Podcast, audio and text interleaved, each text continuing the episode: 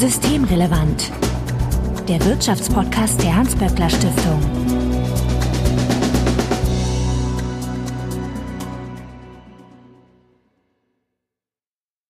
Heute ist Mittwoch, der 3. Februar 2021. Willkommen zur 43. Ausgabe von Systemrelevant. Sebastian Dolin, ich grüße dich. Hallo Marco. Sebastian, kannst du die Impfstoffdiskussion auch nicht mehr hören? Ja, es ist äh, in der Tat etwas müßig und dass eigentlich die Schreie nach einem Rücktritt von wem auch immer jetzt immer lauter werden.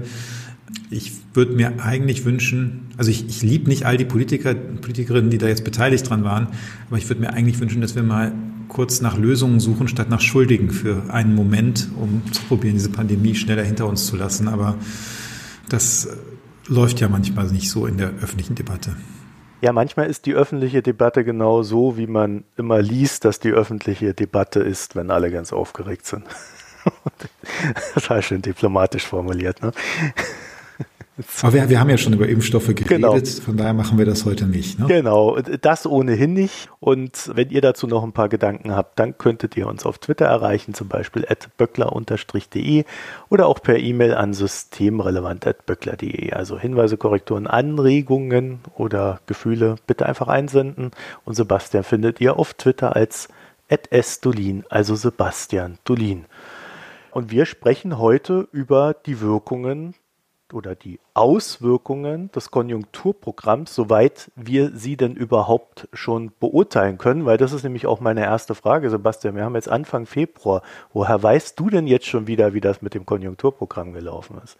Na, wir haben ja ein paar Maßnahmen, die im zweiten Halbjahr 2020 gegriffen haben. Und da hat man erste Indizien, wie das gelaufen sein könnte. Ich sage jetzt erste Indizien, weil ich glaube, dass wir am Ende genau die einzelnen Instrumente und das Paket gar nicht richtig beurteilen und werden können, weil so viel gleichzeitig passiert ist, dass es schwierig ist, das, das eine und das andere auseinander zu klamüsern. Hier geht es insbesondere um die, diese Stützung des, des Konsums, der versucht worden ist. Und wenn wir jetzt auf die Zeit reingucken, dann sehen wir, wir haben so eine Achterbahnfahrt, wir haben diesen Einbruch des Konsums im zweiten Quartal, dann haben wir eine massive Erholung im dritten Quartal war noch ein ganz gutes Anfang des dritten Quartals und dann wieder ein Einbruch im Dezember. Und der Januar wird wahrscheinlich auch relativ schwach sein, wenn die Restaurants und die, der Einzelhandel zu waren. Und dann wird es wahrscheinlich danach wieder hochgehen. Und jetzt sitzt man davor und muss sich überlegen, was hat jetzt die vorübergehende Mehrwertsteuersenkung gebracht, was der Kinderbonus, der ausgezahlt worden ist. Und welche Rolle spielt vielleicht noch das Kurzarbeitergeld, die Angst oder weniger Angst um den Arbeitsplatz, was spielt die Pandemie, also die, die, die, äh, das Abflachen und dann das Wiederansteigen der Infektionszahlen? Und wie viel ist eigentlich jetzt sind dann einfach Ersparnisse, die aus den Vorquartalen da liegen geblieben sind auf dem Konto, die jetzt ausgegeben werden. Also von daher, das, das wird sehr schwierig sein und da werden wir uns auch noch lange drüber streiten als Ökonomen und Ökonominnen. Aber das ist eben der Stand heute. Also das ist dann so eine Situation, wo dann potenziell jeder versuchen wird, so seine eigenen Gedanken, äh, Schrägstrich seine eigene Agenda in äh, die Maßnahmen hineinzupacken und zu sagen, ja, deswegen war das erfolgreich. Da ist natürlich ein bisschen immer die Gefahr dabei, dass man als Wissenschaftler und Wissenschaftler mit seinen eigenen Vorurteilen da dran geht und dann das sieht, was man, was man auch glaubt, was man da finden wird. Und klar, das ist einer der Punkte. Ähm, andererseits, wie gesagt, es gibt ja Indizien und man kann die dann auch darlegen und dann muss, muss am Ende die Zuhörerin der Zuhörer entscheiden, was, was ihm da jetzt plausibel erscheint und ob das auch plausibel ist, was, was dann da, damit gemacht wird mit diesen Indizien. Und wenn ich jetzt sagen würde, was definitiv geholfen hat, war, dass die Bundesregierung den Unternehmen im zweiten Lockdown gewisse Summe Geld rübergeschoben hat, je nachdem, wie sie betroffen waren. Äh, da gab es ja dann 75 Prozent vom Umsatz und ähnliches, variierte auch mit der Größe des Unternehmens. Aber so generell als Maßnahme würde man, glaube ich, auch ohne groß da reinzugucken, sagen, das ist etwas, das hat definitiv geholfen, die Konjunktur nicht komplett einbrechen zu lassen. Also ich denke, die Unternehmenshilfen haben definitiv geholfen, weitere Insolvenzen und Arbeitsplatzverluste zu, zu vermeiden. Aber auch da ist natürlich diese Evaluation jetzt sehr schwierig, weil äh, man nicht weiß, ob jetzt ein einzelnes Unternehmen vielleicht auch so doch irgendwie überlebt hätte oder nicht. Aber klar, also grundsätzlich glaube ich, äh, sind sich da die meisten einig, dass das geholfen hat. Während es noch strittig ist, ob wir uns immer noch in der zweiten oder schon in der dritten Lockdown-Welle befinden, hat die Hans-Böckler-Stiftung eine erwerbstätigen Befragung gemacht. Da habe ich ja meines Erachtens auch schon mit Bettina zum Teil drüber gesprochen. Und äh, auch das IMK hat in diese erwerbstätigen Befragung ein paar Fragen reingepackt. Und äh, die haben sich ja dann gewohnheitsmäßig mehr so mit äh, den konjunkturellen Aspekten und wirtschaftlichen Aspekten befasst. Also das wären dann äh, so Sachen, nach denen man dann sagen könnte, wie viel Rums und Wums und Bums Olaf Scholz mit seinen Maßnahmen denn nun erzeugt hat. Ja, genau richtig. Also wir haben ja diese Hans-Böckler Erwerbstätigen-Befragung, die haben wir einmal im April gemacht, einmal im Juni. Und dann haben wir eine dritte Welle gemacht, weil wir eben nochmal abgleichen wollten, was so im November passiert ist. Und dann, als das schon alles eingetütet war, dann kam der neue Lockdown Light ab Anfang November. Und das heißt, damit war unsere dritte Befragungswelle im zweiten Lockdown sozusagen drin und in der, in der, zweiten Infektionswelle. Das ist ein bisschen verwirrend, weil Infektionen Wellen haben und Befragungen Wellen haben. Aber das sind einfach die gleichen Leute, die man dreimal befragt hat. Einmal im April, einmal im Juni und einmal im November. Und wir haben im Juni schon angefangen zu fragen, so ein paar Fragen zu Mehrwertsteuer und Kinderbonus. Da haben wir zum Beispiel gefragt, rechnen Sie damit, dass die Unternehmen die niedrigere Mehrwertsteuer weitergeben in niedrigeren Preisen und planen Sie jetzt mehr Anschaffungen oder äh, vorgezogene Anschaffungen? Und äh, wir haben auch jedes Mal in diesen Wellen gefragt, ob die Menschen Einkommensverluste erlebt haben und ob sie da noch Angst vor haben und wie, wie so die Arbeitssituation ist. Und aus den Fragen, die wir jetzt im November gestellt haben, äh, haben wir probiert, erste Schlussfolgerungen auf die Wirksamkeit von diesen Konjunkturinstrumenten zu ziehen. Hm. Helf mir mal kurz, mich zu erinnern. Bei der Mehrwertsteuer warst du ja sehr skeptisch, ne? Genau, bei der Mehrwertsteuer waren wir tendenziell skeptisch, dass das sehr viel bringt, weil wir schon von Anfang an gesagt haben, wir wissen erstens nicht, wie viel davon weitergegeben wird an die Konsumentinnen und Konsumenten und wir glauben auch nicht, dass die Menschen aufgrund dieser relativ kleinen ähm, Preisveränderungen dann, dann sehr groß reagieren. Also man muss sich das einfach mal klar machen. Diese Mehrwertsteuersenkung von 19 auf 16 Prozent zum Beispiel, das macht rechnerisch beim Endpreis einen Rückgang um zweieinhalb Prozent aus. Das heißt, ein Tablet, was sonst vielleicht 500 Euro gekostet hätte, das kostet dann eben 12,50 Euro weniger. Und jetzt ist die Frage, ob weil dieses Tablet 12,50 Euro weniger kostet, da viele Leute ihr Verhalten ändern. Da waren wir eben ziemlich skeptisch. Und das Ergebnis ist jetzt? Ja, das Ergebnis von, von unserer Umfrage ist, also im Juni hatten auch die meisten Menschen Zweifel, dass die Unternehmen diese Preissenkung weitergeben. Jetzt im November haben die meisten Leute gesagt, ja, wir haben das beobachtet. Aber das Interessante ist, dass trotzdem nicht mehr Menschen gesagt haben, wir verändern unser Verhalten deswegen. Also etwa 80 Prozent der Haushalte, vier Fünftel der Haushalte haben im Juni gesagt, wir werden wegen dieser Mehrwertsteuersenkung unser Verhalten nicht ändern, also weder mehr kaufen noch ähm, irgendwas vorziehen. Und äh, das ist auch das, was, was die Leute im November dann gesagt haben. Die haben zwar gesagt, ja, wir haben beobachtet, dass die, dass die Unternehmen, der Einzelhandel diese Preissenkung weitergegeben hat, aber wir verhalten uns trotzdem so wie vorher. Also vier Fünftel haben gesagt, da machen wir erstmal nichts. Jetzt kommt da natürlich hinzu, dass wir nebst äh, dem damals noch Lockdown Light im November ja dann auch recht schnell gelernt haben, dass das mit dem Lockdown Light so gar nicht funktionieren wird, sondern dass wir noch weit über Weihnachten, mehrere Monate wahrscheinlich uns in so einem ja, äh, gemäßigten Zustand befinden werden. Und äh, ist es da dann nicht so, dass die Konsumneigung automatisch nicht so groß ist, weil man ja erwartet, boah, wer weiß, ob mein Job da, da am Ende noch steht?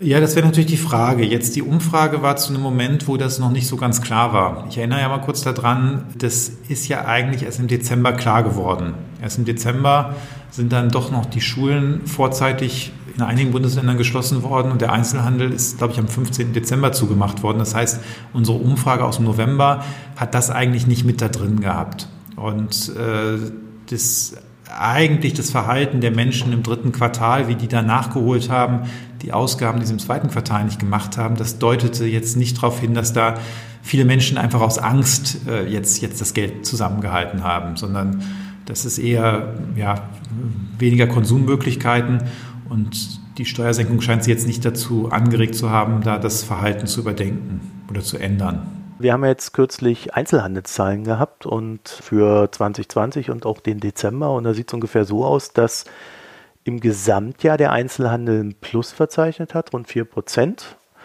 Aber im Dezember ein Einbruch von nominal 9,3 Prozent gegenüber dem November verzeichnet wurde.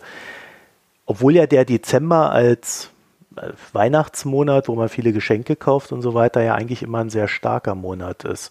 Merkt man da, dass diese Mehrwertsteuersenkung dann doch nichts gebracht hat? Also quasi die Leute motiviert hat, Geld auszugeben? Sagen wir so, wir müssen einmal erstens vorsichtig sein. Wir gucken ja auf saisonbereinigte Werte. Das heißt, da sieht man das Weihnachtsgeschäft jetzt nicht drin, weil das jedes Jahr stattfindet im Dezember und das nimmt uns die Saisonbereinigung raus. Aber Dezember war ein schlechter Monat, was aber jetzt auch nicht so verwunderlich ist, wenn du sagst, äh, oder wenn wir wissen, dass am 15. der Einzelhandel jenseits der Lebensmittelgeschäfte zugemacht wurde. Das, das siehst du eben. Wir haben wieder den Einbruch im Textileinzelhandel. Wir haben wieder den Einbruch bei den Informations- und Kommunikationstechnik-Dingen. Äh, all das, was wir eben im Frühjahr auch schon hatten, im April schon hatten. Und das ist eigentlich nicht besonders verwunderlich. Ich ich glaube, ich würde da jetzt relativ wenig für die Mehrwertsteuersenkung insgesamt draus lesen. Was man aber sieht, ähm, und das ist ganz interessant, wir hatten diesen Einbruch im April und danach, ab Mai, ist der Einzelhandel eigentlich recht gut gelaufen. Und der ist auch dann im Juli, August, September gut gelaufen, aber jetzt nicht wesentlich besser als im Mai oder Juni. Dann hat man noch einen guten Oktober, November und der Einbruch des Dezembers. Also da, da ist, da sieht man jetzt tatsächlich nicht so richtig viel, wo man sicher sagen könnte, dass das geht auf die Mehrwertsteuersenkung zurück. Jetzt muss man aber dazu sagen, dass natürlich viele der Dinge, die ich wegen der Mehrwertsteuer vorziehen würde, nicht in Einzelhandelsumsätzen auftauchen. Also die Einzelhandelsumsätze bei uns sind ja ohne Kraftfahrzeuge zum Beispiel. Und bei den Kraftfahrzeugen haben wir jetzt doch so ein, so ein kleines Blip bei den Zulassungen im Dezember gesehen und jetzt einen Rückgang im, im, im Januar. Und was auch wichtig ist, ist so ja, Wohnungsrenovierung, neue Küche oder so Zeugs. Und die Möbel werden zwar im Einzelhandel abgegriffen, aber wenn ich jetzt einen, einen Handwerker habe, der bei mir renoviert, ähm, auf den, das ist ja, das lohnt sich da ja mit der Mehrwertsteuer richtig, weil das größere Summen sind. Das taucht aber nicht in Einzelhandelsumsätzen auf. Das wird erst in den Detailumsätzen zum Konsum dann auftauchen, oder Detaildaten zum Konsum aus der volkswirtschaftlichen Gesamtrechnung auftauchen. Ja, ihn kann man auch noch von der Steuer absetzen, genau, aber da war wahrscheinlich das Problem, dass der auch im Zweifel seine Kapazitäten recht ausgelastet hatte zum Jahresende. Ja. Und es gibt natürlich tatsächlich Branchen, die jetzt sehen, dass bei ihnen mehr gekauft wird. Also ich habe gerade das Beispiel der Küchen äh, genannt. Wer jetzt probiert, sich eine neue Küche zu kaufen, wird feststellen, dass diese Küchengeräte ziemlich lange Lieferzeiten haben. Und das ist nicht nur, weil es da irgendwelche Unterbrechungen in der Lieferkette gibt, sondern das hat auch damit zu tun, dass die Leute einfach sich mehr Küchen kaufen. Aber ist das jetzt die Mehrwertsteuersenkung oder ist das einfach diese 100 Milliarden Euro, die im letzten Jahr einfach mehr gespart worden sind als sonst und die, die zum Teil einfach gespart worden sind, weil das Geld übrig geblieben ist und wo, die Leute es jetzt dann, dann, dann ausgeben? Gut, also anekdotisch höre ich da immer wieder mal, dass jemand jetzt eine größere Anschaffung macht, weil er sonst so wenig Geld ausgegeben hat. Deswegen würde ich dir dazu stimmen, dass man das wahrscheinlich schwer wird bemessen können. Ne? Wenn dann höchstens über Umfragen, die man dann halt glauben muss am Ende. Ne? Genau, wie unsere Umfrage. Das heißt, wir tun uns da echt schwer, so eine so einen richtigen Wumms und Bums, um mal da bei Olaf Scholz und seinem Wording zu bleiben, zu sehen. Gab es denn abseits von dieser Mehrwertsteuersenkung dann auch irgendwas, was positiv gewirkt hat? Naja, also nochmal, die Mehrwertsteuersenkung ist ja nicht so, dass sie gar nicht gewirkt hätte, sondern wir sagen einfach, sie hat nicht so wahnsinnig kräftig gewirkt und das passt auch zu den Ergebnissen des IFO-Instituts, die auch eine Umfrage gemacht haben und die haben gerechnet, dass diese 20 Milliarden Mehrwertsteuersenkung etwa 6 Milliarden, etwas mehr als 6 Milliarden mehr Konsum gebracht hat. Also da kann man sagen, etwa jeder dritte Euro ist dann in den Konsum geflossen. Bei unseren Umfragen kommt raus, dass es ein Instrument gab, was aber besser gewirkt hat. Und das ist der Kinderbonus. Also die 300 Euro, die pro Kind ausgezahlt worden sind. Und da haben wir eben auch gefragt, was die Menschen damit gemacht haben und was sie noch machen werden mit dem Restgeld, was sie noch nicht ausgegeben haben. Und wenn man das zusammennimmt, dann kommt raus, dass etwa zwei Drittel dieses Kinderbonuses direkt in den Konsum geflossen sind innerhalb von zwölf Monaten oder fließen werden. Und äh, daraus haben wir jetzt die Schlussfolgerung gezogen, ja, wenn da zwei Drittel in den direkt in den Konsum fließen und von den 20 Milliarden Mehrwertsteuersenkung eben ein Drittel, dann ist eben der Kinderbonus pro eingesetzten Euro doppelt so wirksam gewesen wie die Mehrwertsteuersenkung. Wenn wir jetzt wissen, dass dieser Kinderbonus so gut gewirkt hat, hast du da ein, also kann man sagen, warum das so ist? Also wir haben uns ein bisschen ja angeguckt, wer den Kinderbonus besonders ausgegeben hat. Und das sind vor allem die Haushalte, die nicht so hohe Einkommen haben. Also das, wir reden jetzt von Familien mit niedrigen Einkommen und, und mittleren Einkommen. Und wir sehen gleichzeitig in der Umfrage, dass äh, diese Familien mit niedrigen Einkommen, mittleren Einkommen, dass da relativ viele in der Pandemie gesagt haben, sie haben mehr Geld ausgegeben als vorher. Das ist ja eigentlich verwunderlich, wenn man denkt, die Restaurants sind zu, man konnte nicht in Urlaub fahren. Da gibt man weniger Geld aus. Aber es gibt wohl sehr viele Familien, die wahrscheinlich nicht so oft ins Restaurant gehen und äh, vielleicht auch selten in Urlaub nur fahren und bei denen, die sagen einfach, sie haben mehr Geld ausgeben müssen. Und diese Haushalte haben sehr schnell den Kinderbonus dann auch gleich in den Konsum gesteckt. Und wenn man jetzt ein bisschen nachdenkt, dann fällt es einem auch nicht so schwer herauszufinden oder sich vorzustellen, wofür die das Geld ausgegeben haben. Ich meine, äh, dieses Homeschooling, das Distance Learning, das braucht einfach äh, andere Hardware. Das heißt, ich vermute, dass der, der eine oder andere einen Laptop oder ein Tablet gekauft hat für die Kinder, vielleicht auch Spielsachen für die Kinder, damit die ein bisschen beschäftigt sind. Und dann auch in vielen Bundesländern sind ist das kostenlose Mittagessen weggefallen während der Pandemiezeit in der Schule. Und äh, das heißt, dass die Haushalte, die das vorher hatten, die mussten dann wahrscheinlich auch mehr einkaufen und mehr kochen zu Hause. Und da, da war das Geld notwendig und dann ist es eben auch gleich in den Konsum geflossen. Und die hohen Einkommen haben nicht von dem Kinderbonus profitiert. Naja, die, die hohen Einkommen haben ja den Kinderbonus zwar erstmal ausgezahlt bekommen, aber das wird dann quasi über den, den, den Kinderfreibetrag bei der Einkommensteuer zurückgeholt. Also jemand wie ich, der, der wird am Ende davon netto nicht profitiert haben.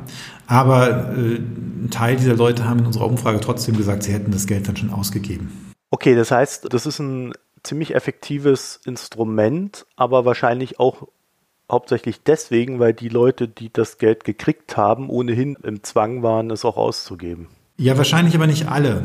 Also äh, dazu ist es nicht so, dass das nur von den Leuten ausgegeben worden ist, die keine finanziellen Reserven hätten. Dafür ist der Effekt zu groß. Also wir haben ja im Durchschnitt von allen, die das empfangen haben, sind zwei Drittel ausgegeben worden. Das hat möglicherweise auch damit zu tun, dass man, wenn man so eine Einmalzahlung bekommt, das doch schneller ausgibt, wenn man das mental anders verbucht als irgendwie, ja, wenn das, wenn das jetzt gestreckt wäre auf, auf zwei Jahre oder sowas, äh, dass man dann doch denkt, jetzt kaufe ich mir oder meiner Familie irgendwas Nettes und Schönes davon. Wenn wir uns Forschung in den USA angucken, die haben ja auch so Steuerschecks rausgeschickt, äh, da kommt auch raus, dass ein, eigentlich ein relativ großer Anteil dieser Steuerschecks dann auch schnell ausgegeben worden ist. Und auch da hat man es so gemacht, dass es nach oben bei hohen Einkommen abgeschmolzen ist. Das heißt, davon haben kleine und mittlere aber nicht besonders die ganz hohen Einkommen profitiert. Da ist es dann auch sehr oft in den Konsum geflossen.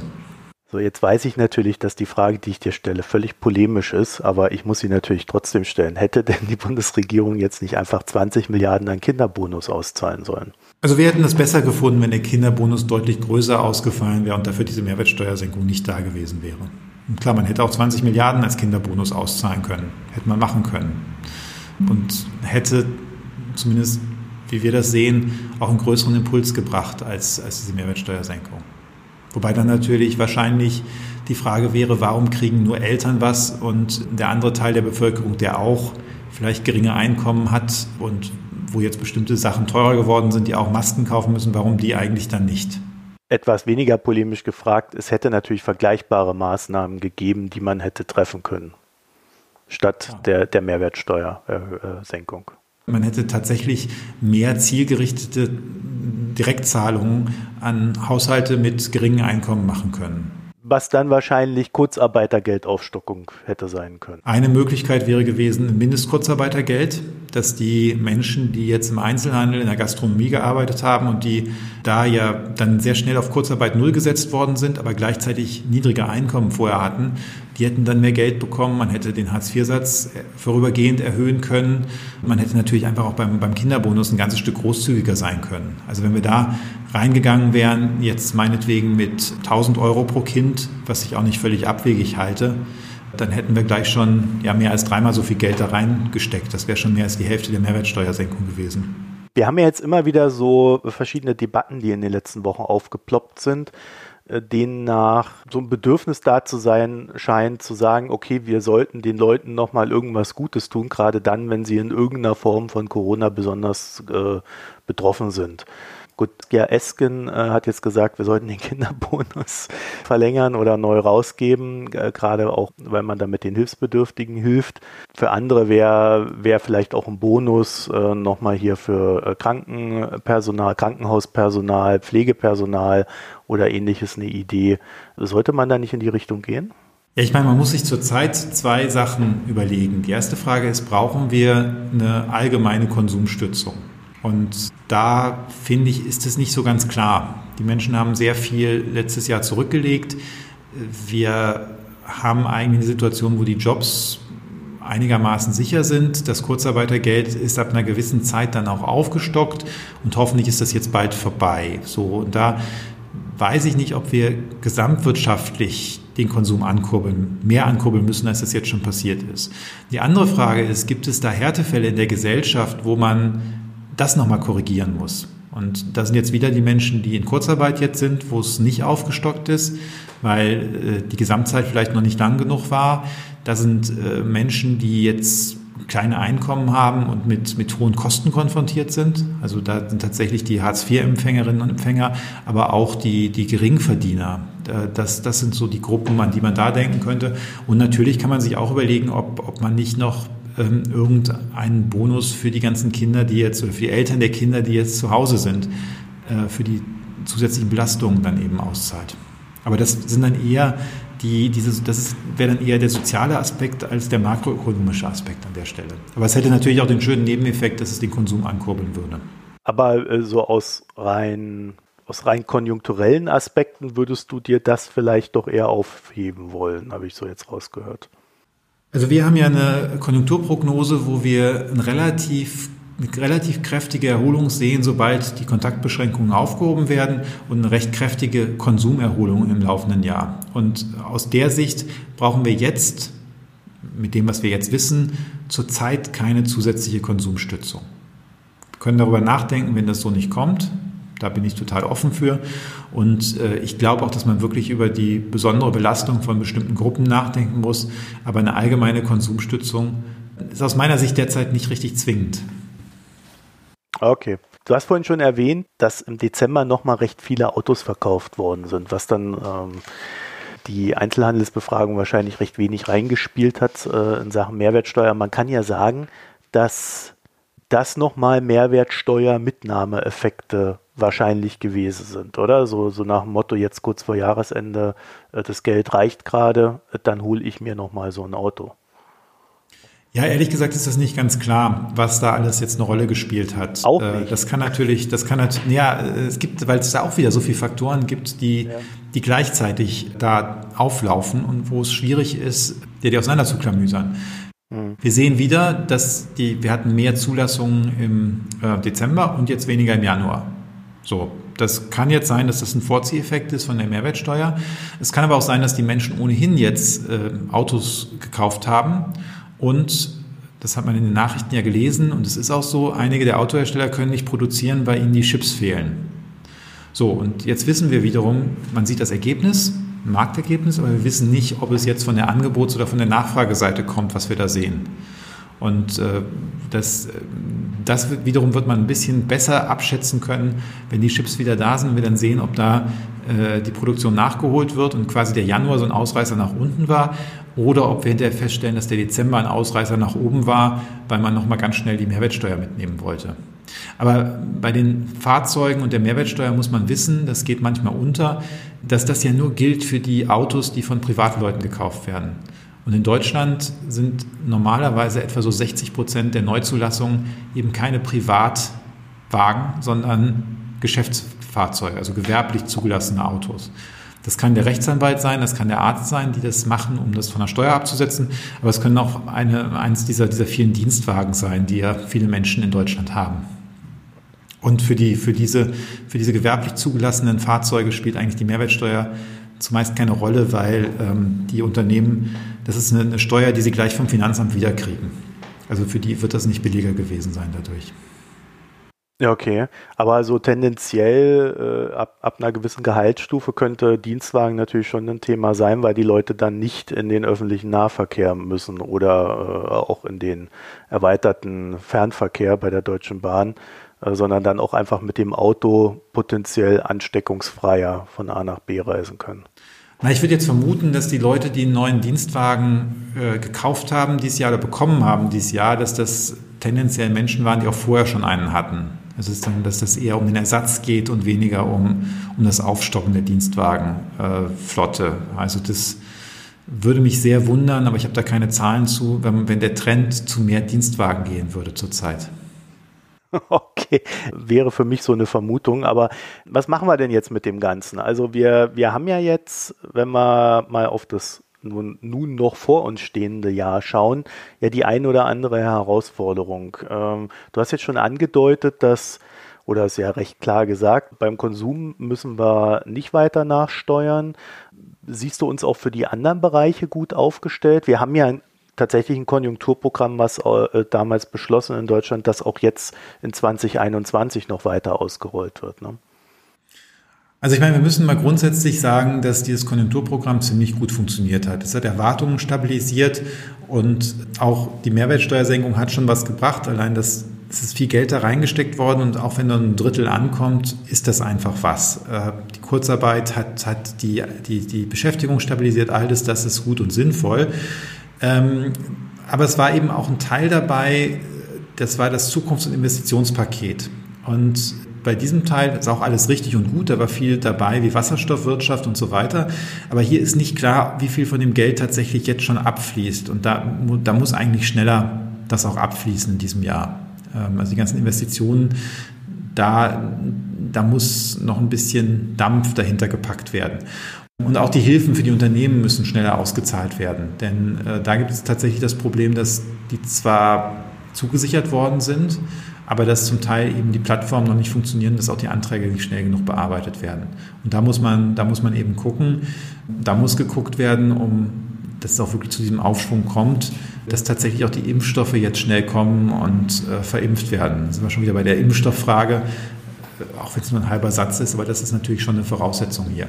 Also von der Makroseite her muss man, glaube ich, vor allem darauf achten, dass der Staat das versprochene Geld jetzt ausgibt und dass er dann auch die Perspektive schafft, jenseits der Bundestagswahl, dass, dass es mit so einer ordentlichen öffentlichen Investitionstätigkeit weitergeht und dass dann nicht im nächsten Jahr wegen der Schuldenbremse massiv alles möglich zusammengekürzt wird. Ist es denn so, dass die Gelder des Konjunkturpakets so langsam fließen? Also jetzt mal ab, abgesehen von der direkten Unternehmenshilfe, äh, aber bei, bei diesen Konjunkturmaßnahmen Richtung ähm, Wasserstoffwirtschaft oder ähnlichem? Woran liegt denn das dann? Na, da fließt zum Teil schon relativ wenig Geld jetzt und das hat, hat verschiedene Gründe. Da sind zum Teil die Planungsvorläufe recht groß. In anderen Bereichen braucht einfach die Verwaltung recht lange, bis sie dann das Programm einfach im Detail konzipiert hat. Da ist dann zwar im Koalitionsausschuss abends gesagt worden, wir wollen da so und so viele Milliarden reinpacken, aber damit ist das Geld ja noch nicht ausgegeben. Und da weiß man ja auch noch nicht, wie man es ausgibt und wie genau das dann aussehen soll. Und da brauchen dann die Ministerien Zeit für. Dann muss das oft noch abgestimmt werden. Zum Teil haben wir Programme, wo dann die Länder und Kommunen mit da reinspielen. Ähm, das war beim Digitalpakt, beim ersten Digitalpakt für die Schulen so. Und äh, das dauert einfach wahnsinnig lange. Da müsste man gucken, ob man da nicht noch was beschleunigen kann. Sebastian Dolin, ich danke dir für das Gespräch. Ja, danke Marco für den Anruf. Ach, Entschuldigung, machen wir das. Das lasse ich, ich hatte drin. gerade so viel Radiointerviews. Das lasse ich drin. Ja, ist ja auch danke eine Art Marco von, für die Moderation. Es ist ja auch eine Art von Anruf. Äh, SIP-Telefonie nutzen wir hier für die Aufnahme. Nein, nein, ich, hatte, ich hatte so viele Telefoninterviews heute. Äh, ich weiß gar nicht, wo mir der, der Kopf steht. Darum war das jetzt äh, der Abschluss dazu. Ja, und wenn ihr uns äh, noch etwas äh, mitteilen möchtet, dann könnt ihr das tun. Da wären alsweil unser Twitter-Account at böckler-de oder auch gerne genutzt die E-Mail systemrelevant at böckler.de und Sebastian findet ihr auf Twitter als at sdolin, also Sebastian Dolin. Wir danken euch fürs Zuhören und wünschen euch eine schöne Zeit. Tschüss. Tschüss.